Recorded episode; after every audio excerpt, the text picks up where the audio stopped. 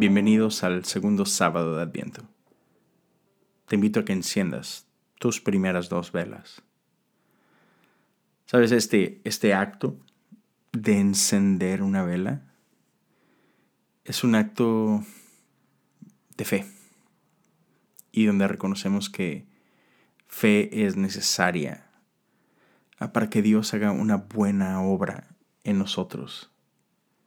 Dependemos de fe, porque a veces es muy difícil el, el confiar o el creer que, hay, que hay bondad y que hay algo de gloria trabajando en medio de todo esto.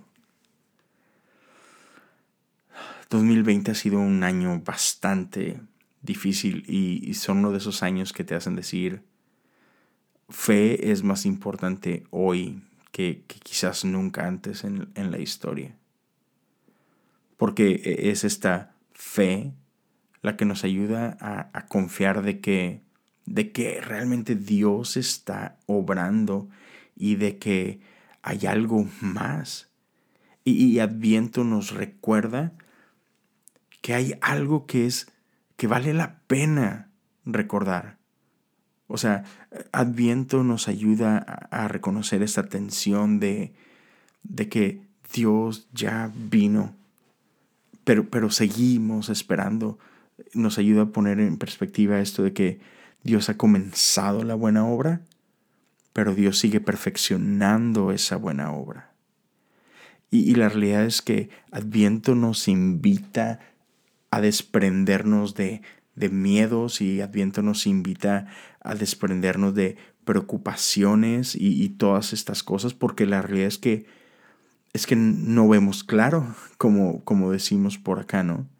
Fe nos recuerda que necesitamos a este Salvador. Mientras caminamos y avanzamos en este tiempo de adviento, mientras nos seguimos alejando de las sombras y caminamos hacia la luz,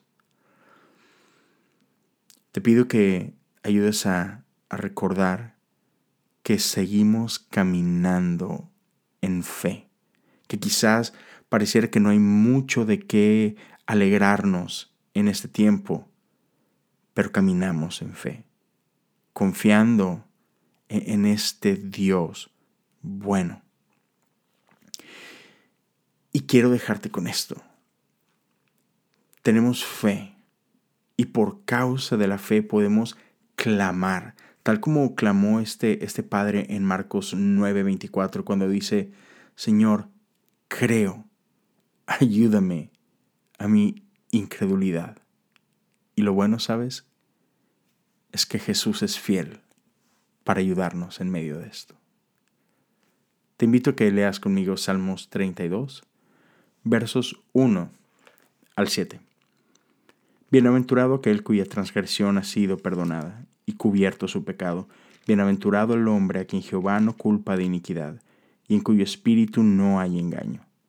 Mientras callé, se envejecieron mis huesos en mi gemir todo el día, porque de día y de noche se agravó sobre mí tu mano se volvió mi verdor en sequedades de verano.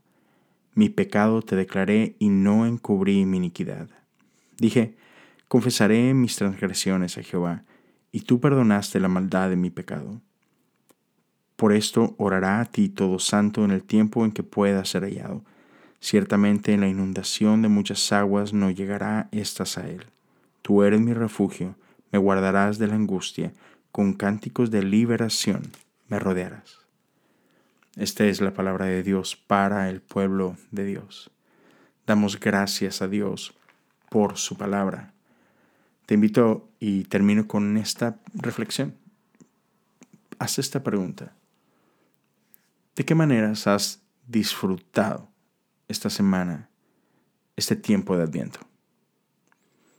Gracias por acompañarme este día y nos vemos mañana en la tercera semana de Adviento. Dios te bendiga.